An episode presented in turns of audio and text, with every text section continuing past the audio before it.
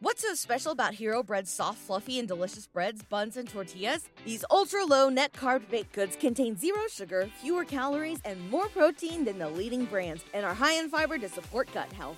Shop now at hero.co.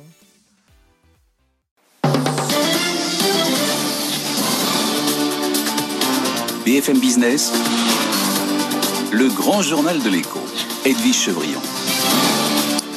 Bonsoir à tous, bienvenue dans ce grand journal de l'écho. On est ensemble jusqu'à minuit. On parlera du Black Friday, on parlera d'Amazon, on parlera euh, de l'Union européenne qui veut contrer justement les GAFAM puisque je reçois Frédéric Duval. Il est le directeur général du grand méchant loup d'Amazon France. Mais avec lui, on verra comment justement Amazon veut aider la numérisation des petits commerçants. Il lance l'Amazon Academy. Il nous expliquera euh, qu'est-ce qu'il compte faire. Et puis juste avant, je recevrai Jacques Herman. Lui, il est le président euh, du Conseil national des centres commerciaux. Il est contre Amazon. Il nous expliquera euh, comment s'est passé ces trois jours se sont passés ces trois jours et puis on reviendra aussi sur les manifestations à Paris notamment qui ont détruit de nombreux commerces. Qu'est-ce qu'il faut faire pour empêcher ça? Je recevrai Pierre Pelouzet, lui il est médiateur des entreprises, les retards de paiement, la question des loyers, c'est un véritable fléau pour les entreprises. Qu'est-ce qu'il peut faire? Qu'est-ce qu'il a fait? Et puis on parlera du naufrage du foot français. Non, on refait l'écho, vous savez, avec Mediapro qui n'a pas payé ce qu'il devait payer en termes de droits TV. Qu'est-ce qui peut se passer pour la Ligue 1 Réunion crise. BFM Business. Le journal, Stéphanie Colo. Vous l'avez sans doute remarqué, ce n'était pas le bon euh, sommaire d'Edwige Chevrillon, un problème technique. Euh, pour l'heure, il est 22h sur euh, BFM Business, c'est l'heure de la clôture. À Wall Street, on retrouve comme chaque soir Sabrina Cagliozzi à New York. Et Sabrina, l'événement du jour à Wall Street, c'est le carton plein hein, pour l'IPO de DoorDash. En revanche, en revanche, eh bien, ça va mal hein, pour Facebook, officiellement poursuivi pour pratiques anticoncurrentielles.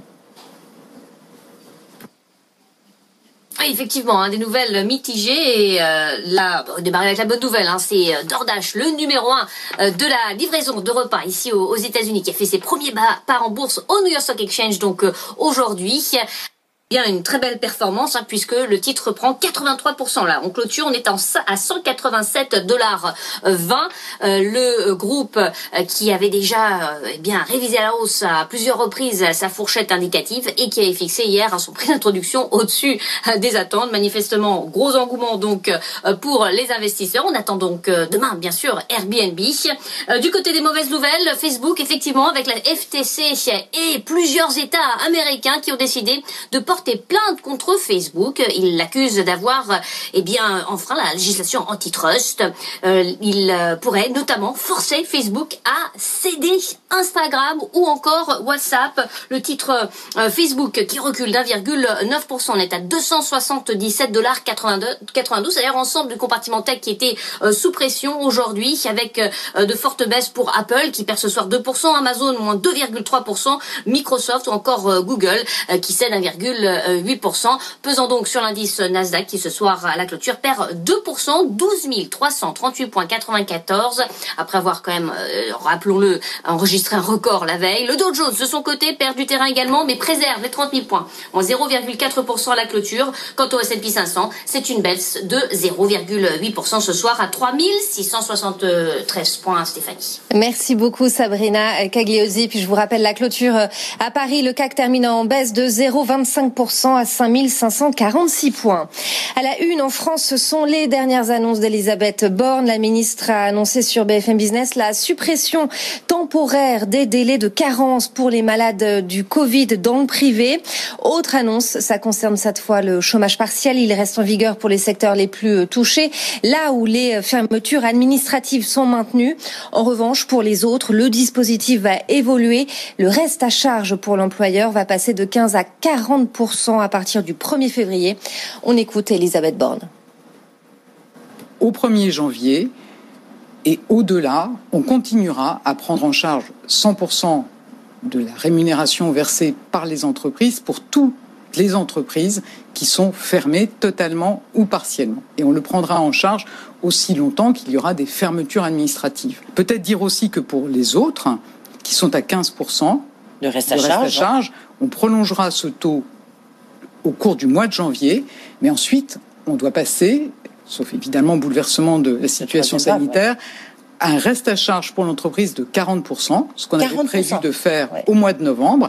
C'est des ah secteurs qui sont moins, moins impactés par la crise, mais il faut que les entreprises de ces secteurs qui anticipent qu'elles auront une baisse d'activité plus durable se saisissent des accords d'activité partielle de longue durée qui garantissent une prise en charge avec un reste à charge de 15% dans la durée jusqu'à deux ans.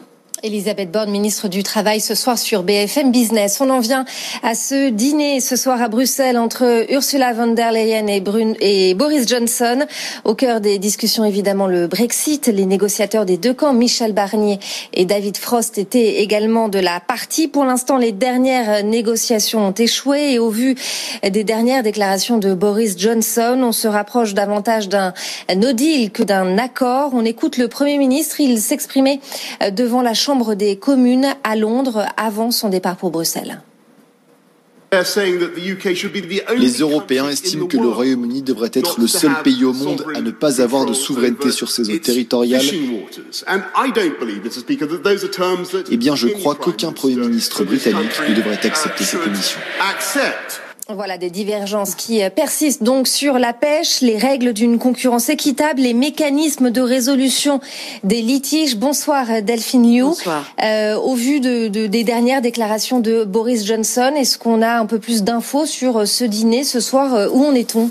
Alors je ne sais pas s'ils en sont au dessert ou pas. En tout cas, ça a démarré tout à l'heure aux alentours euh, de, de 20h30. Alors effectivement, on a vu un Boris Johnson, hein, toujours très euh, habitué hein, aux redomontades du Premier ministre britannique. Euh, il s'adresse évidemment à sa majorité, à son opinion euh, publique. donc on est un peu dans, dans la posture politique. Reste qu'il est vrai que les points de divergence, hein, vous les rappeliez, Stéphanie, sont toujours aussi profonds et qu'après priori, c'est pas ce soir, hein, c'est pas pendant ce dîner qu'on va euh, résoudre euh, les blocages. C'est ce que nous confiait tout à l'heure euh, l'Élysée. Bruxelles aussi hein, l'a confirmé. L'objectif du dîner, c'est finalement voir si ces blocages, eh bien, peuvent être levés, mais il ne s'agit pas hein, de ficeler de manière définitive la négociation. Et puis à Downing Street, la porte-parole de Boris Johnson expliquait qu'il s'agissait plus ce soir d'insuffler un nouvel élan politique au processus et en cas de succès, donc les négociations reprendront dans les prochains jours. On n'en a pas terminé de cette histoire de Brexit, mais on peut néanmoins pas totalement exclure non plus à l'annonce euh, d'un échec euh, total et d'un arrêt euh, des discussions. Mais l'Élysée nous, nous confiait tout à l'heure que et la Commission européenne aussi hein, que si Boris Johnson faisait quand même l'effort de se déplacer à Bruxelles, c'est qu'il y avait quand même une réelle volonté britannique hein, de, de trouver une solution mmh. malgré tout. Merci beaucoup Delphine Liu. Ça avance euh, en revanche concernant le plan de relance européen. Des discussions euh, sont en cours sur un accord préliminaire. La Pologne et la Hongrie accepteraient le compromis présenté par l'Allemagne, ce qui débloquerait le budget et le plan de relance européen. Mi-novembre, Varsovie et Budapest avaient opposé leur veto, estimant que l'accès à ces fonds ne devait pas être euh, rattaché au respect de l'état de droit. Cet accord de principe doit encore être validé par les autres pays européens lors du sommet de demain et vendredi. Le grand rendez-vous de la semaine sur euh, les marchés, c'est la réunion de politique euh, monétaire de la BCE. C'est demain. Christine Lagarde est attendue au tournant avec de nouvelles mesures pour euh, soutenir l'économie. En attendant, la France prévoit toujours de lever 260 milliards d'euros à moyen et long terme sur les marchés en 2021, avec des conditions de financement encore très favorables. Ce phénomène inquiétant, à présent, l'explosion du nombre de cyberattaques. On a appris que l'Agence européenne des médicaments avait ouvert une enquête suite à un piratage des documents liés au vaccin Pfizer BioNTech ont été piratés. Dans l'actualité entreprise, la famille Peugeot monte au capital de PSA en prenant 2% moyennant 228 millions d'euros. La famille détient désormais un peu plus de 14% du capital du groupe et 19% des droits de vote. Une opération qui démontre la volonté de devenir un des principaux actionnaires de Stellantis le groupe issu de la fusion avec Fiat Chrysler. On en vient à cette question. À présent, le Texas est-il en train de supplanter la Silicon Valley? L'État, et en particulier la région d'Austin et de Houston, attire plus que jamais ingénieurs et entreprises de la tech. Les exemples se multiplient. HP a annoncé il y a quelques jours le déménagement de son siège dans la région. Et puis Elon Musk vient de confirmer qu'il allait quitter la Californie pour s'installer à Austin. Simon Tenenbaum. Le Texas est depuis longtemps une alternative à la Silicon Valley, avec des entreprises comme Dell ou Texas Instruments qui y sont nées, des universités réputées, l'argent du pétrole aussi qui finance de nombreuses startups, Austin qui est dans le top 10 des villes américaines en termes de levée de fonds accueille depuis des décennies le festival South by Southwest, un des principaux rendez-vous de la tech mondiale. Tous les GAFA y sont installés et y ont des projets d'extension. Avec l'explosion du télétravail, la région profite encore davantage de ses atouts, une fiscalité locale très faible, une météo agréable, un marché de l'immobilier attractif. Austin est environ trois fois moins cher que San Francisco. Alors que la Californie cherche de plus en plus à réguler la tech, le Texas apparaît aussi comme une terre plus favorable à l'innovation. Ainsi, depuis le début de la pandémie, les déménagements de la Silicon Valley vers Austin ont bondi de 40%. Les explications de Simon Tenenbaum. À suivre le grand journal de l'écho. Edwige Chevrillon recevait ce soir Henrik Martinez, le patron de Fnac Darty.